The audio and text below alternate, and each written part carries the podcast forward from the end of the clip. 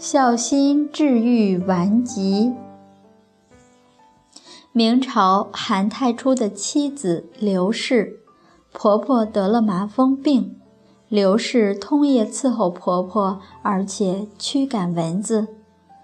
婆婆身上的疮腐烂后生了蛆虫，刘氏不敢用别的东西把蛆虫挑出来。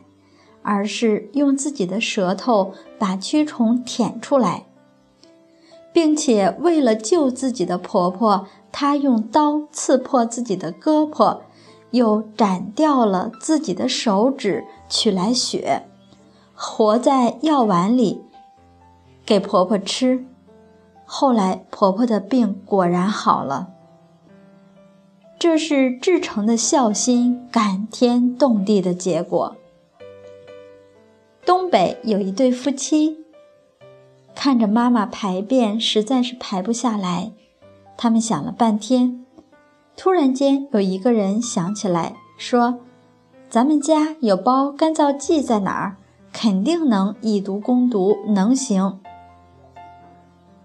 因为俩人的真诚心，把家里翻了个底儿朝天，终于找出来了，然后烧了开水晾温。冲了这包干燥剂给婆婆喝，婆婆也认定这个是药，喝下去，明天大便就能够顺畅的排出来。第二天果然像吃了泻立停似的，干燥剂因此因为制成的孝心转换了质地，变成了泻药。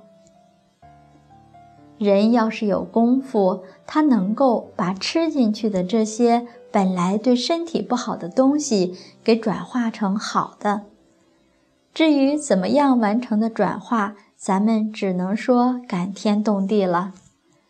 但婆婆确确实实真的病好了。原来不仅是古人用这种至诚的心、至诚的孝心来感天动地。有这样的事情，现代也有。